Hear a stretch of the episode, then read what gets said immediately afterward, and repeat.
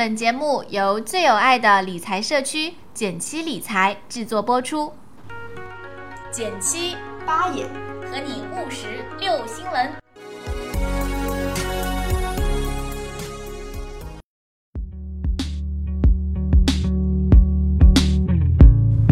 大家好，我是减七。大家好，我是八爷。近呢，我们一直在跟大家说，呃，进股市它首先非常的耗时间精力指数基金可能是更适合大家去，又能够分到牛市的这个红利，同时又让你比较省心的一一个选择。嗯，那这时候大家就会面临一个问题啦，买基金我要注意些什么东东？嗯，今天我们来跟大家说关于买基金的十个真相。听到“真相”两个词，我们就知道其实十个坑。嗯，看看常见的一些呃误区吧。嗯首先来看第一个，每天比较宝宝的收益率，嗯，这可能是前段时间大家比较喜欢做的事情现在仍然有，你不要以为没有了。啊。现在还有小伙伴在这么做吗？对。那有的小伙伴呢，还是在天天比较货币基金的收益，哪只高就换哪只，说哎呀，理财通这两天好高啊，我要把它从余额宝换出来。这种情况呢，简七一定会告诉你，千万不要这样做，因为就算你没有浪费收益，嗯你浪费了你的精力。嗯那如果碰到周末的话，就非常有可能还浪费了你的收益。嗯，而且还有一个原因，因为你所有看到的收益都是已经过去的历史收益，你今天在买入的时候，它收益是否还能保持历史收益，本身就是个问号。对，就是你一定要记得说，货币基金这种东西啊，它是一天一个样。你看它那个万分收益就知道了。你如果看到它某一天忽然特别高的时候，你去挪，已经挪不到它了，你只能是第二天，第二天又变成普通的了，甚至更低。嗯那我们来看，就是结合着看。第二个真相就是不要盯着七日年化收益。很多人都会问我，到底应该看万份收益还是七日年化？嗯如果让我来告诉你的话，我会告诉你，我会看三十天或者是三个月，嗯，它的年化收益率，因为只有从长期来看，才知道它的一个业绩水平。是的，我会看一些比较稳定的老牌的大的货币基金公司，因为它整体的收益率比较好，才适合我们长久的持有一些备用金放在里面。嗯，反正就是呢，这两个都是我觉得没什么。呃，如果你还没买的话，对你都没有参考价值的指标。嗯如果你已经买了，那相当于你，比如说某一天运气特别好，然后它那一天飙高了，但那又能有多少钱呢？对，所以是要看一个更长久时期的一个平均水平。好啦，那一和二呢都跟货币基金有关，我们来看看真相三。看来这个可能是很多人都会认为，嗯、是真理的。他说，是不是定投时间长就不会亏损了？或者说，是不是只要足够长就一定不会亏损呢？首先，你定投的产品本身的风险决定了你这个投资的风险。定投只是一个方式，但没有从本质上改变你投资这个标的本身是有亏损风险这个事件。我觉得这个是很有意思的。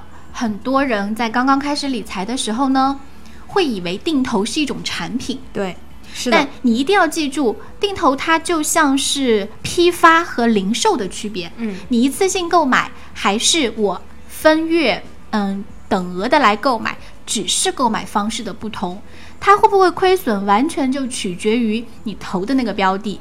所以说，只是相对一次性购买来说，定投它能够呃探平烫平风险，这是确实是有道理的。嗯，但是它绝对不能够保障你是保本的，这是没有这样的说法的。对。第四个误区是，大家可能会迷信基金经理自己买了什么，你也跟着买，你会觉得他买什么肯定一定赚呀。对，就觉得说他有信心。其实真相呢是，如果基金经理自己来购买了，并不能够反映信心。其实基金经理本就允许买基金，如果对自己有信心，大可自行买入。如果水平不够，或是该领域总是熊市，其实基金经理也是没有办法的，只能够伺机套现。也就是说，他们自己买的基金呢，也是有亏有赚的，并不能够认为他们买的就会特别好一些。嗯，那我们来看看第五个误区，很多人会问：哎，这上了一只新基金，哎，要不要看看？很多人会关注哦。刚刚还在新建仓的时候，嗯，呃，一般都会收到广告或者是那种大幅的这个、呃宣传宣传，就会很感兴趣。嗯，但真相是什么？真相是买新基金不如买老基金。这是为什么呢？因为新的基金通常第一它有个募集期、建仓期，尤其是如果像牛市来的时候，它来不及建仓，嗯，因为呃，建仓的意思就是说买股票，对，而且不能，你不能说，比如说基金成立的第一天，基金经理就把所有的钱都买好股票了，这他可不可对，他一定是分批分时的去去进入股市的，是的，所以老的基金它老早就买好了，你知道吗？就是趁股票还在比较低的时候买好的。所以说，如果像现在这种情况，买新基金是不如买老基金的。是的，再顺便说一句，如果是新的基金经理，其实也最好是尽量不看。为什么？因为对于投资者最低的要求就是你要经过一轮牛熊市的转换。是我们说没有经过牛熊市，不可与投资。这个什么呃，未曾长夜痛哭，不可与人生是一样的道理。哦，就是说他得有经验，他得经历大风大浪。是的，第六点呢是冠军基金经理也不一定可靠啦，为什么？因为首先他可能是偏执狂。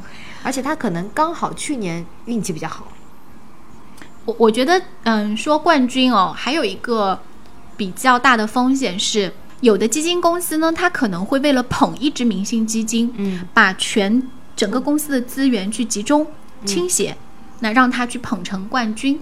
但是通常当当了冠军以后，可能可以引起这个公司它的申购的大呃大量的一个增长，嗯，但是随后有可能就会撤出来这个资源，对吧？还是要平均，你最终还是要回归到对嗯、其他的这个团队的嘛。对，那所以说，上一年的冠军，我认为它并不是一个很好的投资的对象。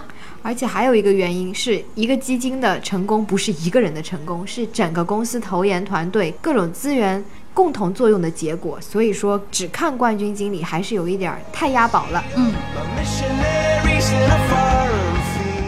再来看看第七个误区，很多人呢非常喜欢经常分红的基金，嗯，但是别忘了，分红呢分的其实是你自己的钱，对，那其实是一种低级的营销游戏，所以呢，既无褒义也无贬义，只是一种收益的分配方式。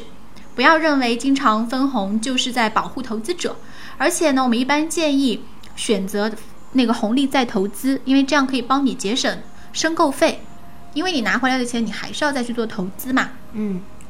第八个是什么呢？我们首先来想一想，是不是经常会听到一些基金经理说，啊，我们觉得这个有一定的投资价值，长期来看还是非常不错的。他加了一定的长期来看这样子的定语之后，表示什么呢？那这个其实是话里有话的。其实真相是基金经理不看好，其实就是看空，只不过呢是因为呃，因为公司有强大的这个宣传策略、嗯手段。基金经理的发言呢，不管是接受采访还是在网上的发言，都是经过了相关部门的审阅的，以保证这些言论和基金公司营销不会相冲突。所以呢，基金经理基本上是不会看到明显的看空语句的。对，其实呢，他不看好就是在看空。如果他真的觉得啊，这个牛市来啦，怎么样？其实这样的语言是经常听到的。，对，说赶紧买吧，赶紧入吧，再不入就晚啦。就这种呢是明显看好的，是的这个他就会直接表达出来。但是如果说他很中性、很保留的来说的话，其实。在这个搜狐财经的这个帖子里面，他就认为他其实在表达他的看空，就是认为会后市是下跌的。是的。第九个呢，我觉得最近我老是遇到，就是老有银行短信提醒我什么基金又发售啦，什么基金很不错，快来银行申购吧。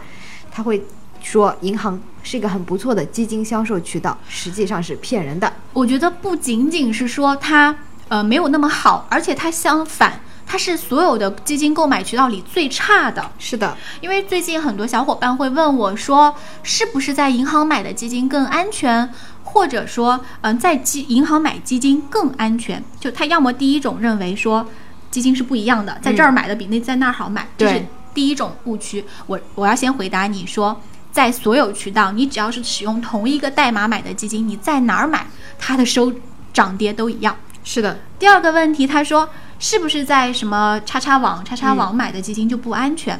嗯、有一个很很简单的方法，其实跟大家说过很多遍，可以在证监会的官网上面查到哪些是有资质的。嗯，只要是它上面有它的名字，那它就是安全可靠，而且所有的钱是不会经过这个平台的。嗯它其实是直接从你的银行账户直接进入基金的托管账户。嗯，而且还有人会觉得银行推荐的那几只基金一定是更好一些的基金，这也是绝对错误的。为什么呢？因为每个银行它都会跟某几家基金公司合作，所以它恰恰是销售的基金品种单一，它不得不只推荐这么几只基金。而且因为它推荐给你，它能够从中获利，拿到比较高的一个销售费。嗯所以呢，我前段时间看我们微信群，就有人在说，嗯，呃，银行的理财经理让我一定要卖掉或者一定要买入哪一只，嗯他说，但是我不想买怎么办？然后大家就在说，这是你的钱啊，你干嘛管人家？然后他就说，但是他怎么如何如何强烈推荐，我真是醉了。所以就是呃，其实买基金这件事情呢，我觉得你还不如到减七点 com 来看看大家的就比较客观的分析和评论，而不是去听银行的这些人去推荐。嗯他们都是有一个利益的冲突的。嗯，而且最后给大家说一个银行买基金的缺点，就是银行买基金的确认到账还有赎回到账都会慢一些。对，又贵又慢，还乱推荐，嗯所以不要在银行买基金。忽然觉得我们这一期会不会把银行得罪了？但是我们确实说的都是现在的现状。我觉得呢，如果银行听到觉得不高兴的话，你们可以改啊。最后一个真相是什么呢？就是推荐了一些好基金，蜂拥而至，一些人去买一只基金的时候，你是不是就头脑一热买了一个基金呢？就其实呢，基金也有接盘侠，对，所所以最后一个真相想告诉大家的是，看不懂的基金不要投。嗯，有时候会火爆一时，尤其是像分级基金，最近特别多人来问我，嗯，但是如果他连什么是基金，其实都还没有搞得特别明白，对，就居然想要看到别人说什么年化百分之六十、七十甚至更高，他就想来买的话，这个风险特别大。嗯，你一定要记住，风险和收益是相匹配的。也就是说，你看到的这个分级 B 的基金呢，它是可以让你亏得血本无归的。是的，跌起来也是很惨的。对，就是它涨得很高，也会跌得很惨，因为你相当于是在借钱炒股，这个基金是在借钱炒股。那么我们一直说借钱呢，这个加了杠杆以后是会让你像过山车一样的。嗯，你可以在我们的微信后台回复“过山车”，可以看到分级基金的科普帖。好啦，今天我们这十个坑千万不要掉下去哦，拜拜。拜拜。